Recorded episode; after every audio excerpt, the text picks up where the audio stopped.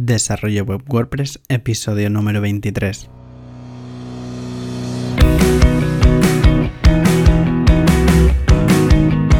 Muy buenos días a todo el mundo y bienvenidos una vez más a Desarrollo Web WordPress, el programa, el podcast en el que hablamos de plugins, temas, frameworks y de la actualidad de este CMS. Compartiré trucos, buenas prácticas y todo lo que necesitas para desarrollar tu negocio online. Hoy, lunes 26 de febrero de 2018, vamos a hablar de formularios de contacto para WordPress. Pero antes de empezar, adrianpajares.com, agencia de desarrollo web y marketing online. Estoy seguro de que si tienes una página web es porque pretendes vender un producto, ofrecer tus servicios o que te contacten. Esta interacción con el usuario solo la puedes llevar a cabo si tienes un formulario de contacto en tu web. ¿Qué formularios de contacto existen en WordPress? En el repositorio de WordPress tenemos miles de plugins con tal fin y otros muchos premium. Como hay tantas opciones, hoy te voy a decir tres de las opciones que más uso y que recomiendo. Es posible que hayas oído hablar de otros y que hayas leído en internet genialidades, pero estos son los que por experiencia más confianza me han dado. Sin más dilación empecemos, con uno gratuito y uno de los más populares en Internet. Contact Form 7. Contact Form 7 es uno de los plugins con más de un millón de instalaciones activas. Contact Form 7 tiene una interfaz simple, de hecho muy simple, y tan simple que llega a ser un problema para usuarios muy principiantes. Por otro lado, Contact Form 7 es el plugin muy flexible y, y ampliable, dispone de muchos plugins que se encuentran disponibles de forma gratuita y que permiten convertir un plugin simple en una suite completa, casi a la altura de Gravity Forms o Ninja Forms, pero de forma totalmente gratuita.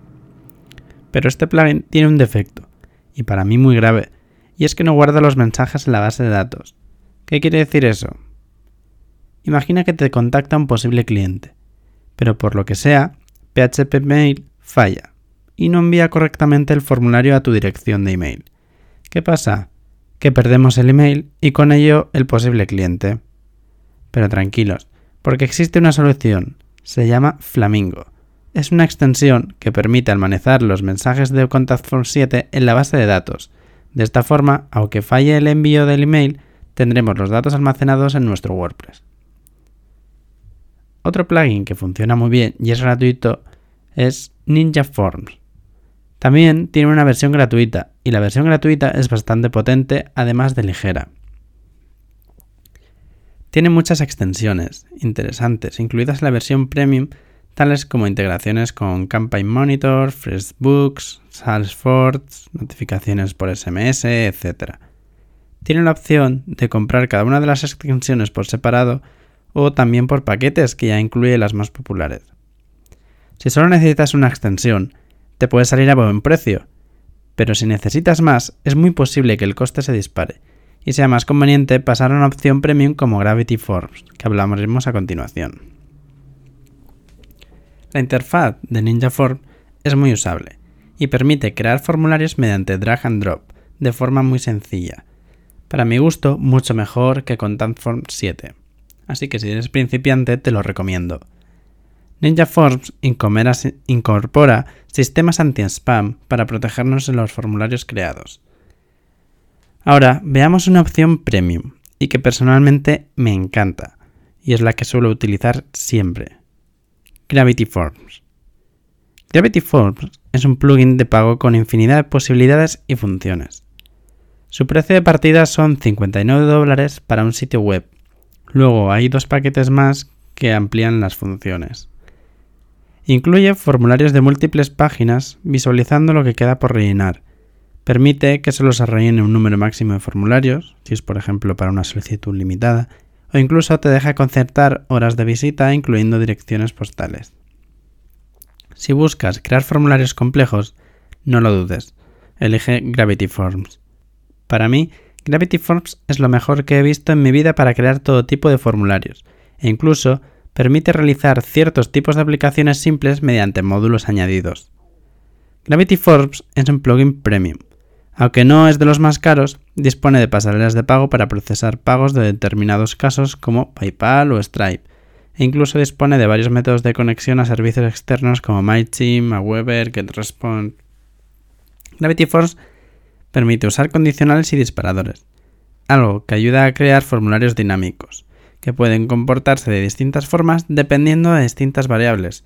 Es más, el propio Gravity Force es capaz de detectar variables del entorno y del navegador del visitante para actuar dependiendo de estos datos. Gravity Force puede parecer una gran inversión, pero es barato para lo que puede aportar, ya que existen cientos de módulos que ya nos ayudan a convertir Gravity Forms en una herramienta mucho más completa. Gravity Forms lleva sistemas anti-spam que nos permiten bloquear el spam que pueden dar nuestros formularios. Por otro lado, Gravity tiene formularios de cálculo con los que podemos realizar todo tipo de operaciones. Hasta aquí el programa de hoy. Pero antes de terminar, os quiero regalar el plugin Gravity Force para agradeceros vuestro tiempo al otro lado. Entrad en adrianpajares.com barra zona guion VIP, repito, adrianpajares.com barra zona guion VIP y allí podréis, acceder al contenido premium exclusivo y a descargas como esta.